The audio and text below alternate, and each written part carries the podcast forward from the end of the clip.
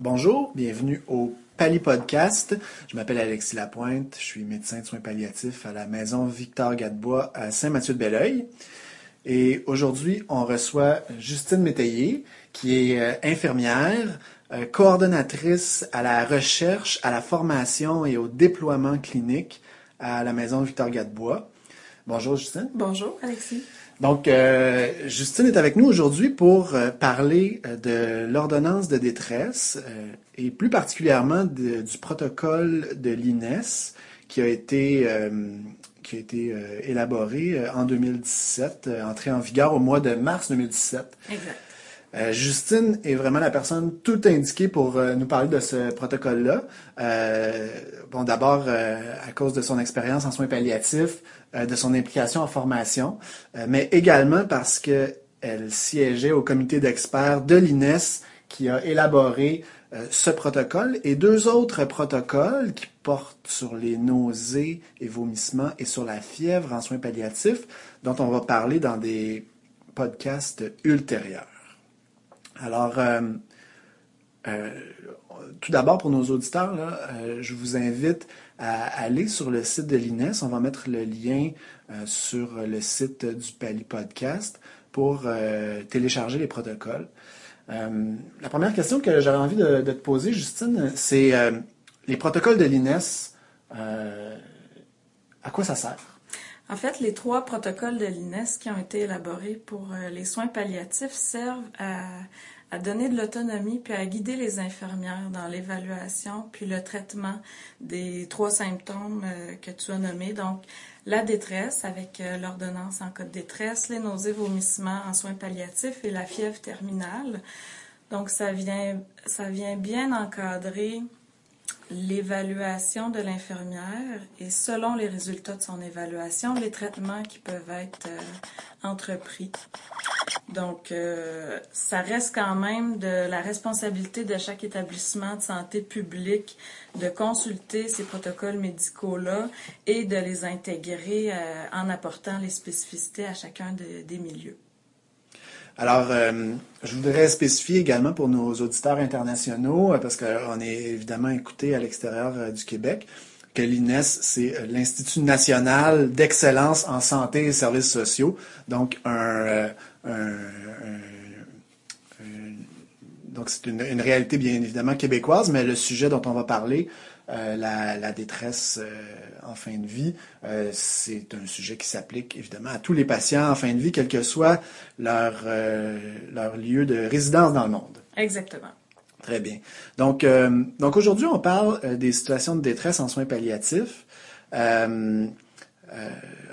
Est-ce qu'on peut commencer par définir euh, Justine, euh, qu'est-ce que c'est la, détresse? Oui, tout à fait. Ben, encore là, si on se réfère au protocole médical de l'INES, euh, c'est dit que la détresse définit toute situation qui est aiguë ou qui apparaît vraiment subitement, qui provoque une souffrance insoutenable pour le patient ou qui met à risque sa vie. OK. Et donc, c'est ces détresses-là et les, protocoles de détresse qu'on va administrer pour y répondre, c'est souvent associé à la fin de vie? Oui, euh, c'est associé à la fin de vie et euh, à raison. Euh, dans le fond, c'est des, médicaments qu'on administre en cas de détresse à des personnes adultes. Donc, on vise vraiment la clientèle adulte qui reçoit des soins palliatifs de fin de vie. Donc, le niveau de soins du patient doit être un niveau de soins D. Encore là, ça réfère au nouveau guide de l'INES sur les niveaux de soins. Euh, pour ceux qui ont d'autres niveaux de soins dans leur établissement, certains, ça va répondre au niveau de soins 3 ou 4. C'est dans le fond les niveaux de soins qui visent le maintien du confort par la gestion de symptômes. Très bien. Donc, euh, on va en venir en fait euh, aux symptômes un peu plus loin qui vont justifier l'administration d'un protocole de détresse.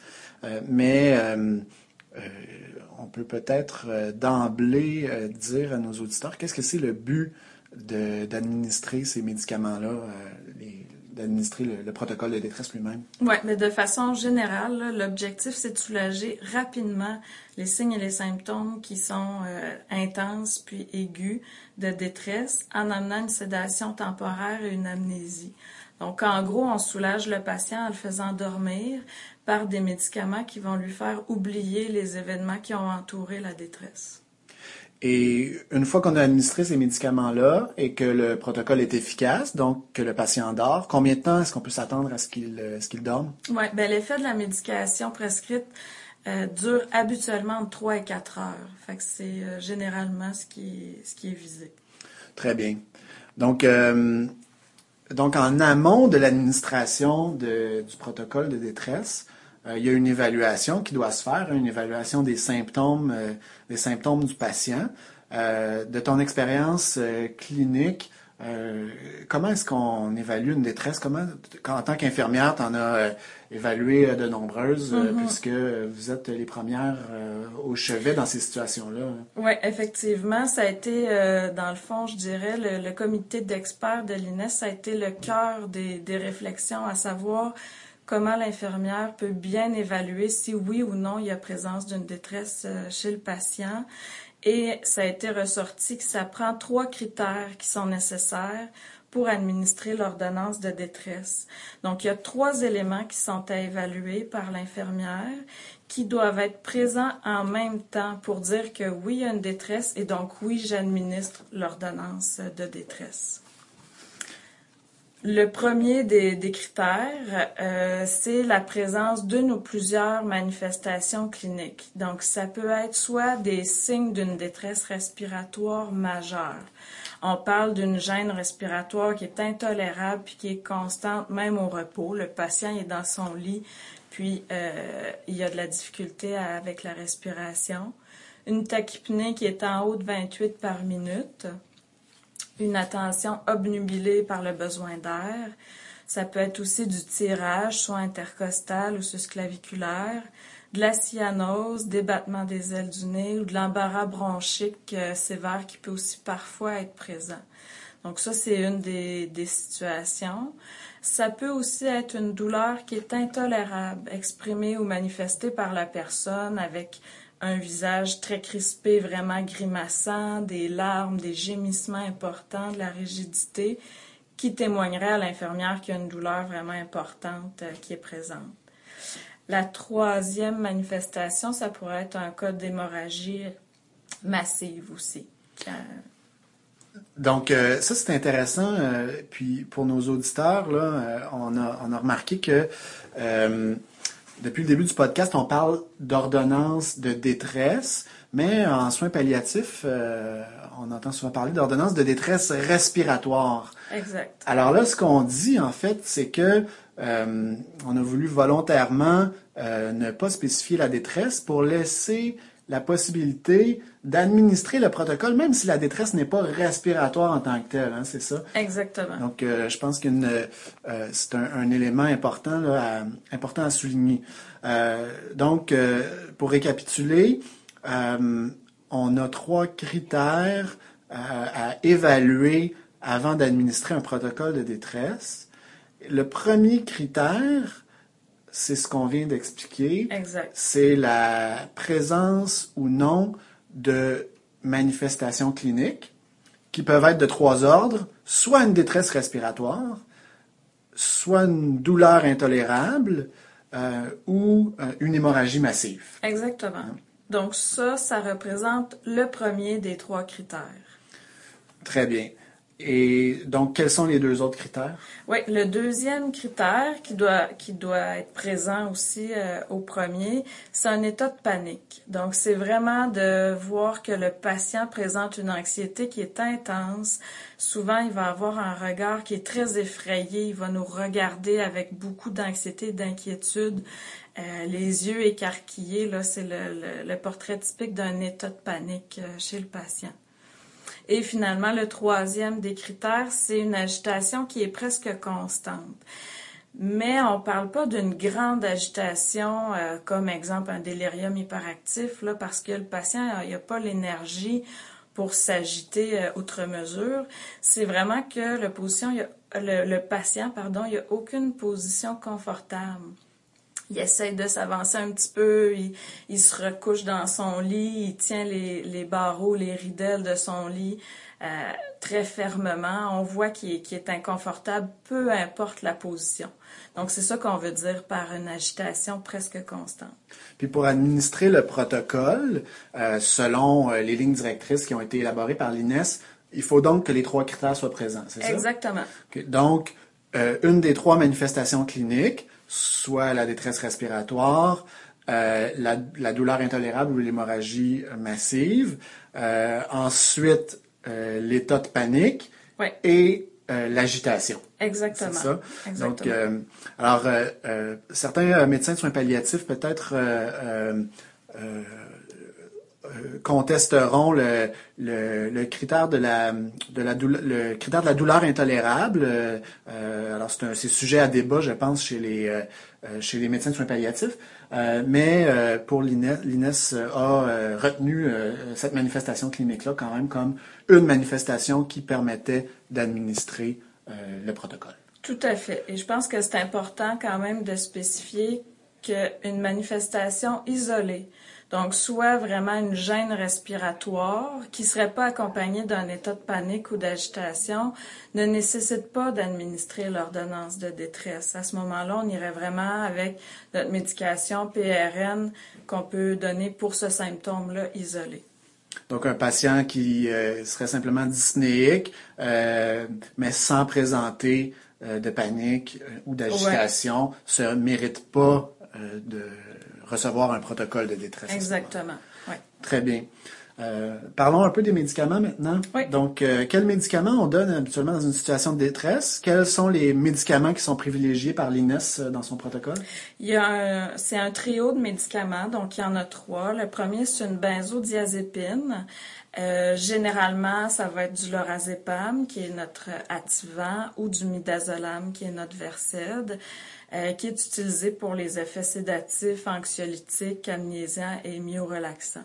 Je pense que dans la majorité des cas, c'est le midazolam, le Versed, euh, que, que les gens utilisent euh, pour sa, sa rapidité d'action qui, qui, est, qui est meilleure, qui est plus, qui est plus rapide à agir, effectivement, que, que, le lorazépam. très bien. Donc, une benzodiazépine. Oui. Le deuxième, c'est un opioïde. Donc, ça va être soit la morphine ou l'hydromorphone. Euh, l'hydromorphone qui est notre dilodide. Euh, ça diminue la sensation de dyspnée. Ça procure un soulagement de la douleur aiguë si, euh, si c'est présent. Puis, en plus, ça vient potentialiser l'effet sédatif de la benzo puis de l'anticholinergique. Donc, ça, ça a cet effet-là positif. Très bien. Et le troisième? Le troisième, c'est notre anticholinergique qui va être la scopolamine, qui diminue les sécrétions euh, pharyngées, bronchiques, puis ça diminue aussi l'effort respiratoire. Euh, c'est vraiment la scopolamine qui est choisie dans le cas de l'ordonnance de détresse parce que cette molécule-là traverse la barrière hémato-encéphalique et donc engendre une somnolence, euh, une sédation chez le patient. Et évidemment, c'est un effet recherché dans une situation de détresse. À l'inverse, par exemple, du glycopyrrolate, qui est notre robinule, qui traverse pas ou très peu la barrière hémato-encéphalique et donc qui endort, qui endort pas le patient. Très bien. Donc, benzodiazépine, habituellement le midazolam. On va parler des doses un peu plus, tard.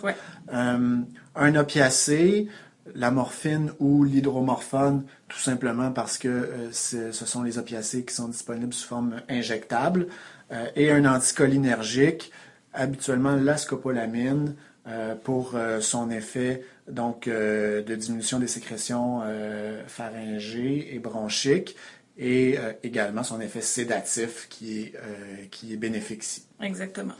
Très bien. Euh, est-ce qu'il y a un ordre d'administration qui, est important? Bien, de façon idéale et théorique, c'est recommandé d'administrer la benzodiazépine en premier, euh, donc de donner notre midazolam, notre Versed en premier, et ensuite administrer l'opioïde et l'anticholinergique, qui d'ailleurs peuvent être préparés dans la même seringue.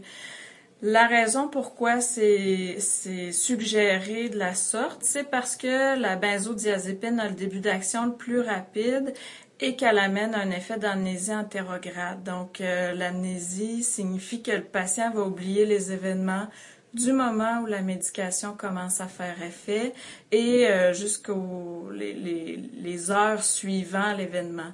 Et c'est évidemment ce qui est recherché euh, dans un cas de détresse. On veut autant que possible que le patient oublie cet événement-là qui est très anxiogène pour lui. Je spécifie de façon idéale et théorique parce que, bon, dans la pratique, euh, pour avoir vécu euh, certaines situations de détresse, c'est stressant autant pour le patient, les proches, que même pour nous, les soignants. Donc, euh, on prépare nos seringues, puis au final, ben, si l'administration se passe dans un 30-45 secondes, on s'entend que les médicaments vont être absorbés rapidement de toute façon. Donc, c'est plus important de donner euh, les trois médicaments euh, que de les donner dans un ordre euh, particulier. Exactement. Puis, c'est, je pense aussi que on doit mentionner que c'est plus important de les donner au bon site. Exactement. En fait, c'est ça. L'ordre est, est, beaucoup moins important que le site d'administration. Donc, quand euh, on sait que les voies d'administration, dans le fond, on peut le donner soit sous-cutané ou intraveineux. La majorité du temps, c'est administré par voie sous-cutanée quand il n'y a pas d'accès IV là, au patient. Et à ce moment-là, on va privilégier euh, la région thoracique et l'abdomen supérieur. La façon de le délimiter, c'est la ligne inframammaire. Donc, on y va au niveau euh, du thorax jusqu'en haut du nombril. Ça fait une espèce de rectangle. Et c'est vraiment pour la rapidité d'absorption de ce site-là. En 5 à 7 minutes, le, médicament va être absorbé et l'effet va débuter. Euh, à l'inverse, exemple, euh, j'ai souvent vu des, des, ordonnances de détresse administrées au niveau des bras, soit parce que les papillons étaient déjà en place ou euh, parce que c'est un site qui est facilement accessible. Mais au niveau des bras, ça prend plus de 20 minutes avant que le médicament fasse effet. Donc, dans un cas de détresse, on s'entend qu'en 5 minutes ou 20 minutes, on va vraiment privilégier le thorax pour euh, donner la médication. Donc, euh, ça, je pense que c'est un, aspect vraiment important. Hein. Euh, une absorption qui peut être du double hein, quand on donne un médicament dans le, au, au bras plutôt que plutôt qu'au thorax. Donc, oui, un ordre d'administration avec la benzodiazépine en premier, idéalement, mais surtout le bon site. Exactement. Puis j'invite euh, les auditeurs à aller euh, consulter le schéma dans le mini-guide de Paliscience. les sites d'injection privilégiés là, sont, sont, indiqués à la page 84 pour ceux qui ont l'édition 2017. Donc, euh, très bien. Et le, protocole de l'INES, euh, dans sa forme euh, actuelle, telle qu'on peut la trouver sur Internet, ne mentionne pas de dose par rapport aux médicaments. Oui, en effet, ben, c'est voulu parce que, en fait, les dosages des médicaments vont dépendre de ce que le patient prend comme médication régulière et PRN au besoin. Donc, euh, le protocole, de, le protocole médical de l'INES se veut vraiment un guide de référence qui peut être euh, intégré et appliqué dans un établissement de santé. Mais ensuite, c'est vraiment à chaque établissement de déterminer euh, la grille ou le pourcentage euh, de prescription qui doit être administré pour chacune des trois molécules. Donc, selon ce que le patient prend comme opioïde, selon ce que le patient prend comme benzo et ou comme anticholinergique, on va ajuster la prescription de l'ordonnance en fonction. Ça, euh, c'est un, sujet dont on pourrait parler longtemps. Il y a certainement des différences de pratique euh, entre euh, les milieux, entre les médecins prescripteurs de protocoles aussi, mais généralement, pour le midazolam, le Versed, on va choisir une dose entre 5 et 10 mg selon le selon le selon le que le patient prend ou pas des benzos, pardon. Exactement. Euh, euh, par rapport à l'opiacé, la morphine ou l'hydromorphone, euh, là aussi les avis divergent. Certains vont privilégier de donner une dose d'opiacés qui est égale à l'entredose que le patient prend. Euh, D'autres vont utiliser la dose qui est reçue aux 4 heures comme, comme dose d'opiacés à administrer. Euh, et euh, concernant la scopolamine, euh, c'est une dose là, qui est comprise entre 0,4 et 0,8 mg. Il n'y a pas de bénéfice là, à administrer plus que 0,8 mg de, de scopolamine sur un, un espace de temps de deux heures. là. Donc, Très bien. Alors, euh, j'invite les, les, les auditeurs à consulter encore une fois le mini-guide Paliscience euh, pour euh, des références plus précises sur les doses, euh, les doses à prescrire de chacun des médicaments euh, du protocole de détresse. Euh, maintenant, une fois qu'on administre euh, ces médicaments-là, combien de temps on a pour dire que le protocole est efficace ou pas? Ben, règle générale, si la médication, comme je le disais, a bel et bien été administrée au niveau du thorax en voie euh, sous-cutanée, en 10 à 15 minutes, on va pouvoir euh, observer l'effet du protocole. Très bien. Puis, comment on sait que c'est efficace? Euh, en fait, la façon de savoir si c'est efficace, c'est est-ce que la détresse euh, n'est plus présente. Donc, euh, des fois, euh, on va poser la question est-ce que le patient doit nécessaire- nécessairement, pardon, dormir pour juger que l'ordonnance de détresse a été efficace? Non, c'est pas c'est pas nécessaire que le patient dorme. Ce qu'on veut, c'est qu'il soit soulagé de sa détresse. Donc, on veut que le trio de symptômes que qu'on a nommé plus tôt ne soit plus présent. Euh, donc, il pourrait rester une certaine tachypnée, mais le patient n'est plus en état de panique et n'est plus agité, donc il est calme. À ce moment-là, on va juger que notre protocole a été efficace. Euh, pourquoi il y a ce questionnement-là par rapport au sommeil? C'est vraiment parce que, ça aussi on l'a nommé, deux des trois médicaments engendrent une sédation. Donc, dans la majorité des cas, euh, le patient va dormir euh, dans les deux, trois à quatre heures suivant l'administration de l'ordonnance de détresse. Très bien. Donc, le, que le patient dorme après l'administration du protocole, euh, c'est possible, euh, mais ce n'est pas obligatoire pour considérer que l'administration a, a rempli ses objectifs. et, Exactement. Qui est, réussi. Très bien. Donc, ça, je pense que c'est un aspect, c'est un aspect important. Suite à l'administration d'un protocole de détresse, est-ce qu'il faut surveiller les signes vitaux? Est-ce que, euh, est-ce que ça nous apporte quelque chose euh, de le faire? En fait, euh, je reviens à la clientèle ciblée au début du, du podcast. On a vraiment souligné que c'est la clientèle qui est en soins palliatifs de fin de vie. Donc, dans une situation comme ça, la prise de signes vitaux devrait être évitée. On va vraiment se concentrer sur l'évaluation de l'infirmière à partir des signes et symptômes qui sont observables. Très bien. Puis si la médication ne semble pas fonctionner euh, 20 minutes après son administration, est-ce qu'on peut la répéter? Tout à fait. Encore là, ça, c'est à chaque établissement de, de santé de services sociaux d'établir sa propre politique. Mais le guide de l'INES suggère de répéter une deuxième fois l'administration des médicaments. Si ça a été donné par voie sous-cutanée, ce serait de l'administrer 20 minutes après la première dose. Et si ça a été administré par voie intraveineuse, ça serait de le, de le redonner une deuxième fois 10 minutes après. Évidemment, parce que l'absorption est plus rapide par voie intraveineuse. Ça, c'est un aspect important. Dans la majorité des cas, euh, le protocole de détresse va être administré par voie sous-cutanée, Ouais. hein, parce que c'est la voie qui est privilégiée chez nos patients euh, en soins palliatifs. Euh, donc, on n'a pas besoin d'installer un accès intraveineux pour administrer un, prot- un protocole. Ouais.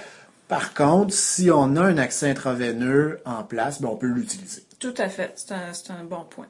Très bien.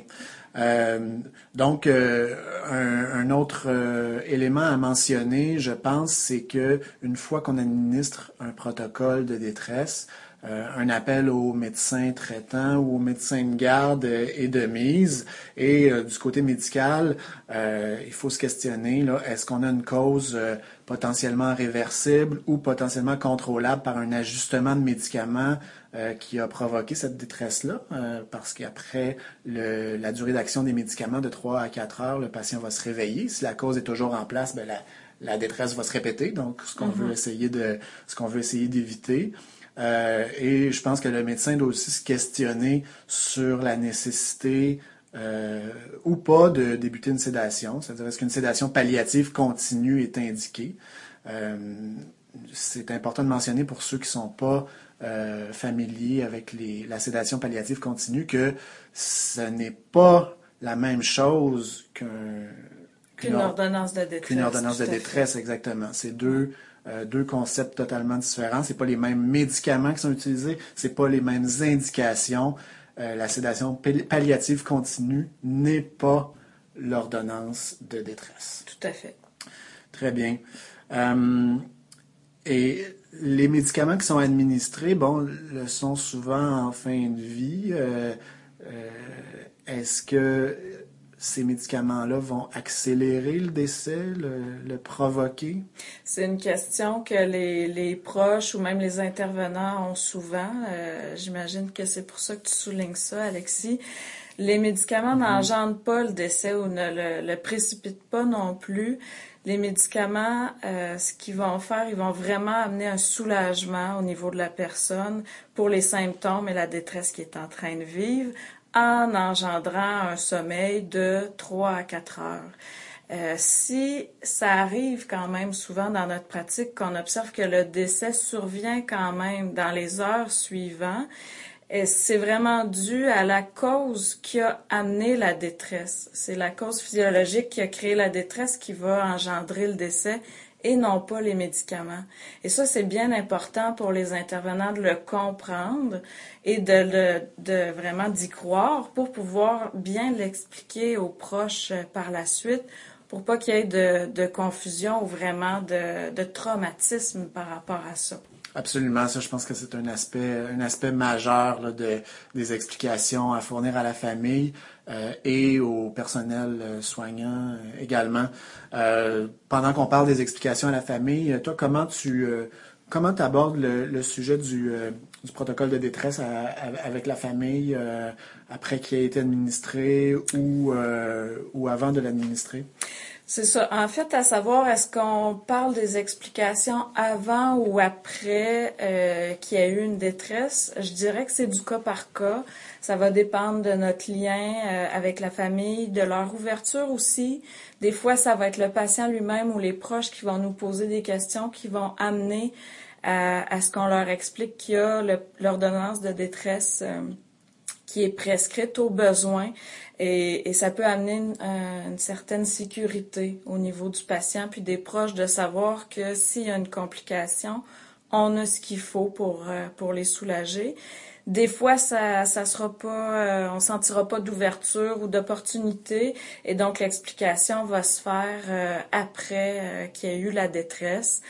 L'élément majeur, on l'a mentionné, c'est de souligner que la médication n'engendre pas le décès, expliquer chacun des trois médicaments qu'on a donnés, à quoi ils servent, euh, c'était quoi l'intention, puis de revenir sur la détresse et l'inconfort du patient et de, de, démontrer, dans le fond, de vraiment mettre en lumière le soulagement qui a été apporté. C'est en gros les, les, explications, puis on va écouter beaucoup s'ils ont des, des, préoccupations, des questionnements, puis on va répondre à ça euh, à ce moment-là. Quand la personne, après l'administration du, du protocole de détresse, dort, euh, ben c'est sûr qu'on continue les mêmes soins que qu'on donne aux personnes qui sont inconscientes. Les soins de base en tout temps, c'est les mobilisations aux deux heures pour éviter les douleurs d'ankylose et puis euh, les, les, bons soins de bouche euh, aux deux heures également. Très bien.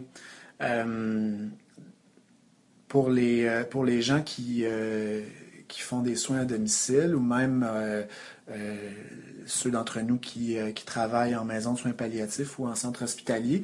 Parfois, c'est avantageux et indiqué de préparer le protocole d'avance pour qu'il soit au chevet du patient. Hein, chez les, patients qui sont très à risque, de détresse respiratoire, par exemple, ou euh, d'une hémorragie massive, ben, d'avoir le protocole tout prêt en seringue au chevet euh, nous permet de l'administrer plus rapidement. Ouais. Euh, donc, ça, je pense que c'est une chose à garder en tête.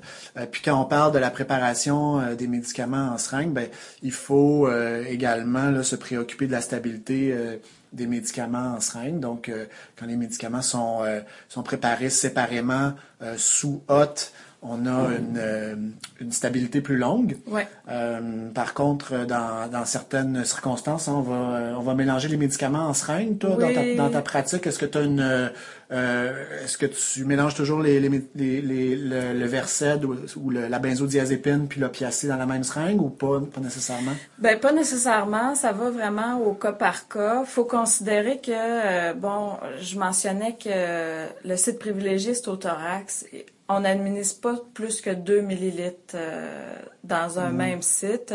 Donc, à ce moment-là, règle générale, notre, euh, notre benzo, notre, notre, midazolam va être dans une seringue et on peut euh, mélanger notre opioïde avec notre anticholinergique dans la même seringue, mais il faut considérer que quand on les mélange, ils sont compatibles 15 minutes ensemble. Donc, quand on est à l'hôpital ou en CHSLD, puis qu'on on évalue la détresse ici et maintenant, puis qu'on va préparer les médicaments, il n'y a aucun problème à mettre notre opioïde puis notre, notre anticholinergique ensemble. Par contre, amener le point des soins à domicile, à ce moment-là, si on prépare les seringues d'avance, il faut vraiment que ce soit dans trois seringues séparées. Très bien. Encore une fois, le mini-guide de Paliscience euh, a un tableau euh, euh, où sont notées les, les durées de stabilité de chacun des médicaments. Donc, j'irai faire nos auditeurs. alors, ben, ça complète notre notre Pali podcast sur l'ordonnance de détresse. Justine, est-ce qu'il y a d'autres choses euh, que tu aurais aimé mentionner à nos auditeurs? Non, je pense que ça fait un bon, bon tour de, l'ordonnance de détresse, puis euh, les éléments importants ont été mentionnés. Très bien. Donc, euh, je vous invite à aller sur le site de l'INES consulter euh, le protocole dont il a été question. Euh, je vous invite également à aller vous inscrire sur le site de Paliscience, ceux qui ne le seraient pas déjà. donc, un site gratuit de ressources en soins palliatifs. vous y trouverez une, une foule d'informations pour mieux soigner vos patients en soins palliatifs. si vous avez des commentaires ou des questions sur des sujets traités par le Pali Podcast, allez à l'onglet Pali Podcast. Vous pouvez euh, indiquer vos commentaires euh, également. Et euh, pour ceux qui désirent nous écouter sur leur, téléphone intelligent ou dans leur voiture, eh bien, vous pouvez vous abonner au Pali Podcast sur iTunes. le lien se trouve également sur Science. Alors, euh, ça a été un plaisir euh, de te parler aujourd'hui, Justine, puis euh, on va se reparler prochainement pour discuter d'autres ordonnances collectives de l'INES. Certainement, ça a été un plaisir partagé. À bientôt. À bientôt.